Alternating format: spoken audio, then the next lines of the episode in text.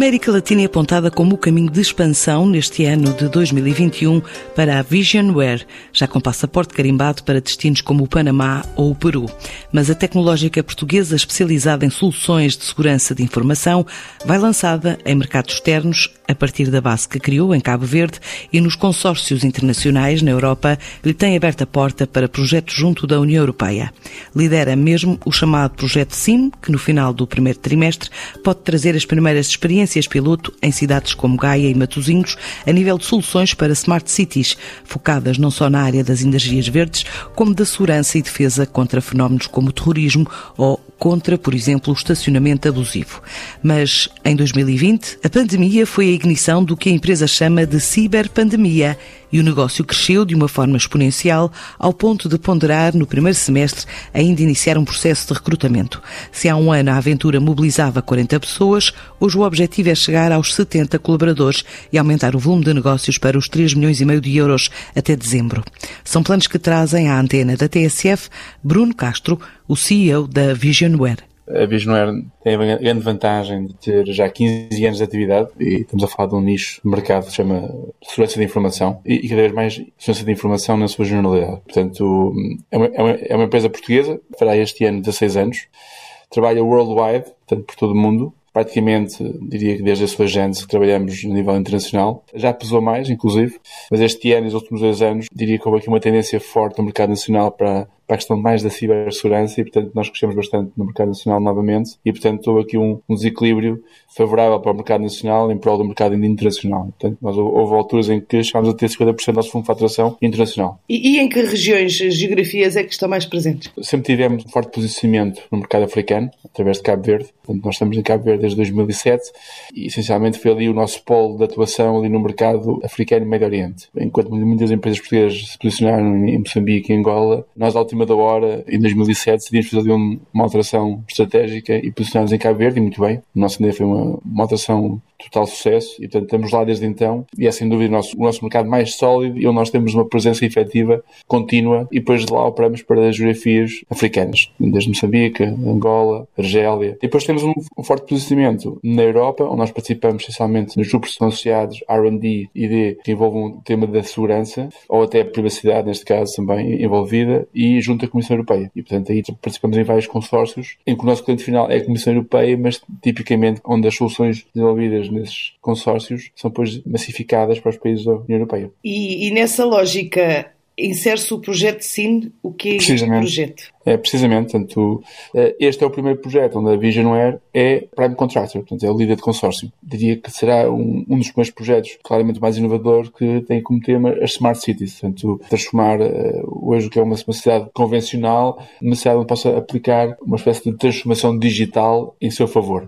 Muito associado ao conceito green, mas também muito vocacionado para a parte da segurança, onde hoje, uh, obviamente, o tema do terrorismo e a data em que foi desenvolvido este projeto era realmente um tema preponderante. Há uns 4, 5 anos, quando isto foi desenhado, a ideia era realmente ter uma vertente forte na defesa das cidades face ao terrorismo, que era o tema mais ameaçador no que respeitava a segurança. E depois, obviamente, também a vertente green e a poupança de recursos energéticos. E este é um projeto que já, já está no mercado? Em que fase é que está? Em que... Estamos, estamos numa fase, isto é a primeira fase do projeto SIN, portanto, prevemos que haverá outras fases daí em diante. Estamos precisamente a acabar a primeira fase, diria que próximos dois meses iremos acabar a, a primeira fase, portanto iremos começar a planear um SIN 2 e um SIN 3 de em diante. E, portanto, diria que estamos mesmo já na parte do wrap-up, conclusões e apresentações da, da, solução. Inclusive já o, o, primeiro piloto já foi feito, inclusive com a demonstração à Comissão Europeia e, portanto, tudo, tudo se prevê que haja agora um, um SIN 2 a curto prazo. O que é que se pode então encontrar no mercado no final, digamos,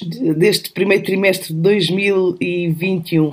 Nesta fase, e, e, tipicamente é assim que funciona, uh, iremos ter aqui um piloto académico, okay, já com algumas ações no terreno em algumas cidades, por exemplo, Vila Nova de Gaia foi uma delas, Matosinhos foi outra, em que iremos aplicar efetivamente já algumas das soluções técnicas que numa fase inicial eram conceptuais e já foram testadas no mercado em ambiente quase próximo do, do real e portanto iremos ter aqui provas de conceito verticais sobre algumas dessas soluções que foram desenvolvidas no projeto SIM que uh, num SIM 2 irão passar a ser mais sólidas e possíveis de ser aplicadas diretamente nas cidades em causa e depois, obviamente, que se transformem em soluções comerciais. É Mas que soluções são estas? É uma plataforma digital uh, que falam aqui do sensor de estacionamento abusivo. O que é isto? O que é que de facto está a ser desenvolvido para esses projetos piloto? Iremos ter que questões que têm a ver com essa solução realmente de avaliação dos estacionamentos abusivos em, em, lugares que não, não, são permitidos e possam gerar alarmística imediata. É uma delas, portanto, um carro estacionar num lugar de deficientes, por exemplo, imediatamente gerar alarmística para que se possa tratar imediatamente isso e se, em vez de haver uma, algo seja reativo de uma coima, haver algo mais preventivo e quase uma reação das autoridades quase instantânea. Okay? No atual contexto e continuando em 2021, ah, há outros planos estratégicos que estejam a ser definidos? Fala a nível internacional? Sim, claramente. Nós estamos neste momento a fazer uma aposta forte na América Latina e, portanto, temos alguns convites, muito do conceito, mais uma vez, da segurança, nomeadamente na parte de intelligence, em que fomos uh, convidados a abordar aqui um ou dois mercados na América Latina que poderão ter aqui, achamos nós, um sucesso interessante, tal como fizemos há uns anos atrás em Cabo Verde, onde era assim um bocadinho inexplorado. Também vamos fazer o mesmo lugar na América Latina. Portanto, já tivemos a desenhar isto uh, o ano passado por causa da pandemia houve aqui um stand-by por questões meramente administrativas e quase logísticas, não conseguimos viajar da forma como era previsível, nem, nem fazer as reuniões e as apresentações que seriam supostamente apresentadas, mas agora estamos a prever já no, no início deste ano fazer aqui algumas viagens uh, piloto quase, e abordar aqui um ou dois mercados da América Latina, com alguns conceitos de Smart City também, mas muito vocacionado para a vertente da cibersegurança. Estamos a falar de que mercados e vai ser direto ou vai ser, por exemplo, através de Espanha? Não, não, direto, direto. Nós não, nunca fazemos uma abordagem por canal ou por parceiro comercial, achamos assim. Portanto, há uma ação diretamente a um mercado X, temos lá um, um ou dois parceiros locais, pode ser desde o governo até a autoridade ou ou law enforcement, ou o que seja, que depois a partir daí que nos colocam em zonas estratégicas onde nós depois apresentamos as nossas soluções e, serviços e vendemos diretamente ao cliente final. Portanto, isso é uma, é uma verdade que nós sempre tivemos, mesmo muitas vezes trabalhando em parcerias com outros parceiros, tipicamente fora do nosso ramo de atuação, sempre uh, direta ao, ao, cliente final e depois a relação é, mais uma vez, também direta. Portanto, estamos a falar de mercados como Panamá, Peru, por aí fora. Em relação ao ano de 2020, Houve algum aumento do número de clientes por causa da pandemia?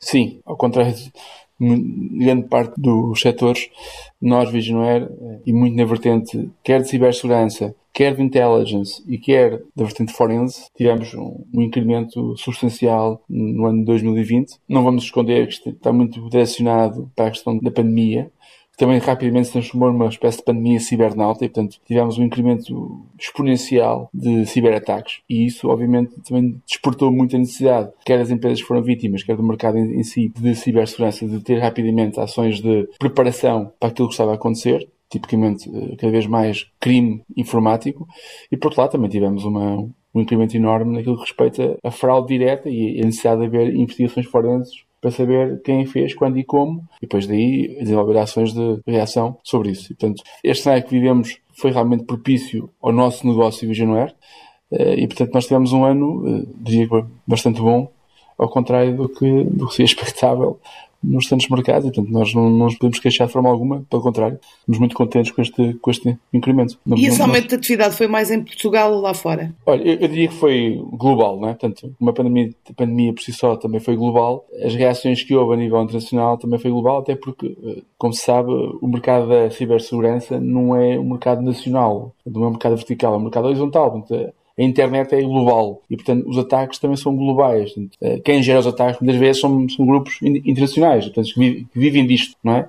Eh, esta fase da pandemia que houve veio criar eh, oportunidades de crime informático globalmente a nível mundial. E, portanto, estes confinamentos, o teletrabalho, a necessidade das empresas rapidamente se posicionarem na internet porque era a única forma de conseguirem vender, uh, rapidamente aumentar as suas cadeias de valor ao nível da logística, da compra e venda via internet, facilitar o acesso dos seus trabalhadores aos sistemas informáticos da, da casa. Portanto, isto tudo, este tipo de necessidades todas que houve mundialmente, obrigou grande parte do tecido empresarial e também governamental a dar um salto, uh, muitas vezes muito maior que a perna. E, portanto, e foi quase instantâneo, como todos nós soubemos, houve essa necessidade quase instantânea. E, portanto, muitas das empresas ou das instituições que tiveram que dar esse salto, fizeram, sem estarem preparadas para isso, fizeram a correr, porque tinha, tinha que ser imediatamente, quer ao nível interno para o mercado, para o cliente, quer também também ao nível de dar condições aos seus colaboradores para poderem trabalhar remotamente. Portanto, isto tudo foi algo, foi uma espécie de uma revolução instantânea que houve digital e que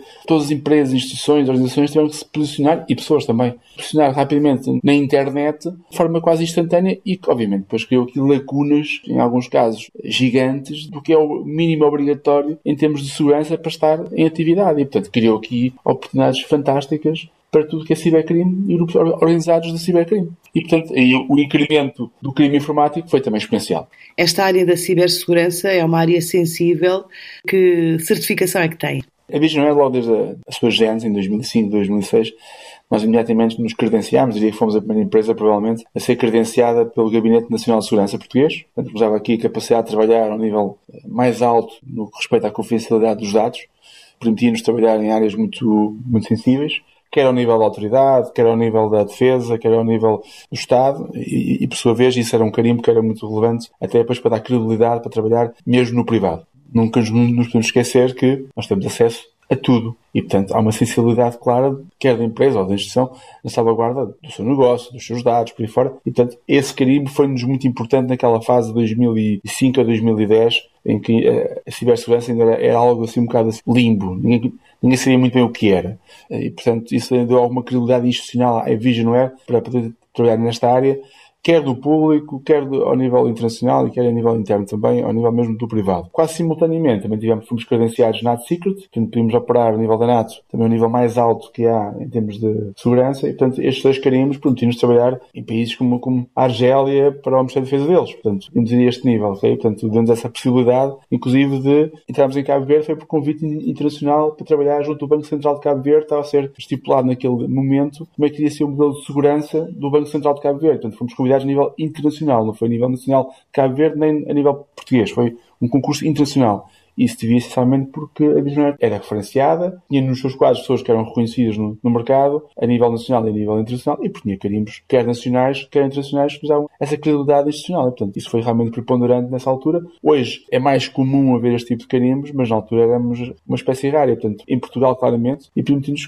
concorrer a nível internacional a muitos mercados, eh, quer a nível militar, tipicamente porque estávamos credenciados com este tipo de carimbos. Portanto, foi muito relevante. Em relação ao financiamento, porque esta parte da investigação e desenvolvimento ocupa boa parte da vossa atividade. O financiamento é feito por capitais próprios, por fundos europeus. Como é que desenvolvem esta área? Os capitais sempre foi investimento interno. Nós sempre definimos que fazia parte do nosso orçamento. Havia ali uma fatia do bolo que com os anos foi alargando só para a vertente de R&D.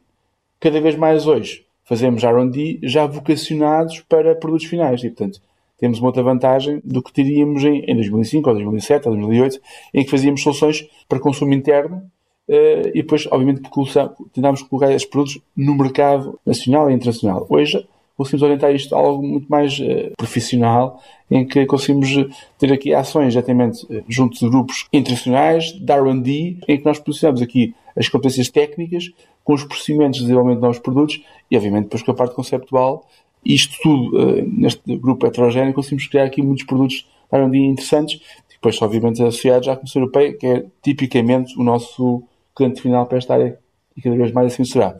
Tudo o resto que é R&D é, é para consumo interno da Visionware para potenciar os nossos serviços uh, verticais. Okay? São serviços de intelligence, de, de cibersegurança, de tudo isso, depois nós criamos ações internas para nos melhorar os nossos serviços e esses nós não os comercializamos, é para consumo interno, ponto. Este crescimento exponencial de que falou em 2020 uh, eh, e o que tem programado e previsto agora para 2021 levou-vos à criação de novos postos de trabalho? Têm estado a recrutar? Não? Sim, é, sim, era inevitável. Nós num, nunca assumimos que seríamos uma grande empresa, porque sempre trabalhámos num nicho de mercado, onde o não é trabalho somente skills, mas este ano, efetivamente, crescemos bastante e, portanto, tivemos, tivemos que ir ao mercado recrutar.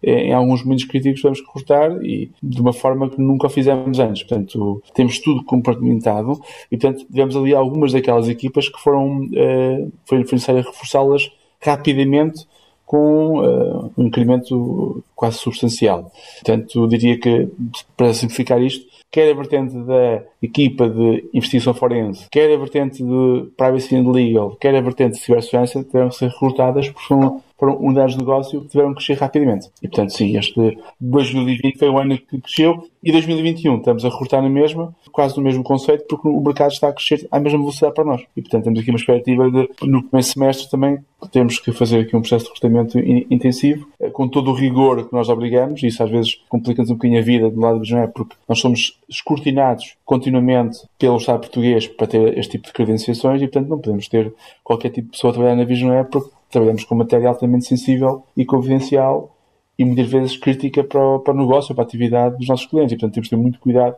com quem nós uh, temos dentro de portas para dar essa garantia também ao cliente final e também internamente para conseguir passar em tudo que é as barreiras de aflição que nós temos no processo de recrutamento. Não são fáceis.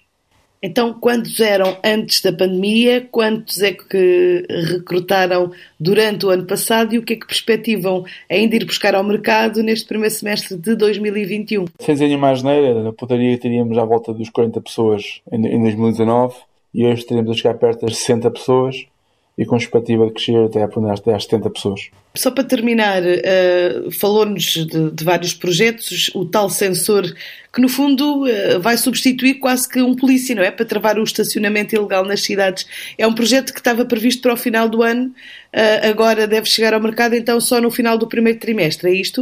Sim, provavelmente sim. Tanto, a, a ideia não é ter só uma ou duas soluções, é ter, mais, é ter um conjunto de soluções que possam melhorar, quer a vertente de otimização de algumas áreas que nós achamos que são críticas, nomeadamente estacionamentos abusivos era uma delas, apontava-se, mas há outras áreas, nomeadamente a videovigilância, o controle de segurança ao nível de acesso às, zonas críticas, fluxo de tráfego. Há aqui um conjunto de áreas que eu tenho, que pode, está aqui oportunidades imensas no conceito de Smart City. Nós iremos testar isto, provavelmente, já no Panamá, foi esse o desafio que nos foi colocado, é tentar criar aqui alguns conceitos de inteligência para uma cidade, tipicamente na vertente de segurança, neste caso, eh, para o Panamá, portanto iremos tentar replicar isto já, mas sim, apontaria que inclusive a versão 2 do, do projeto SIN irá inclusive trazer mais soluções inovadoras que possam melhorar eh, quer a segurança, quer a eficácia de uma cidade convencional. Portanto, transformá-la cada vez mais digital, de uma forma segura, que venha, que venha criar uh, melhores condições de vida às pessoas que aí residem. EDS. O, em termos de volume de negócios, qual é o volume médio? O que é que estimam crescer este último ano? Este ano fechámos com 3 milhões de euros de faturação. Eh, eu diria que este ano foi muito bom, portanto, o ano passado já tinha sido muito bom também. Este foi um ano melhor ainda e nós prevemos que 2021 uh, irá ter um crescimento semelhante ao que tivemos em, em 2020, na pontaria para algo a rondar os 3 milhões e meio de faturação. Para uma visita segura e virtual, na próxima semana, a AEP desafia os empresários a conhecer três mercados do Cáucaso, numa missão para identificar oportunidades na Arménia, Azerbaijão e Geórgia.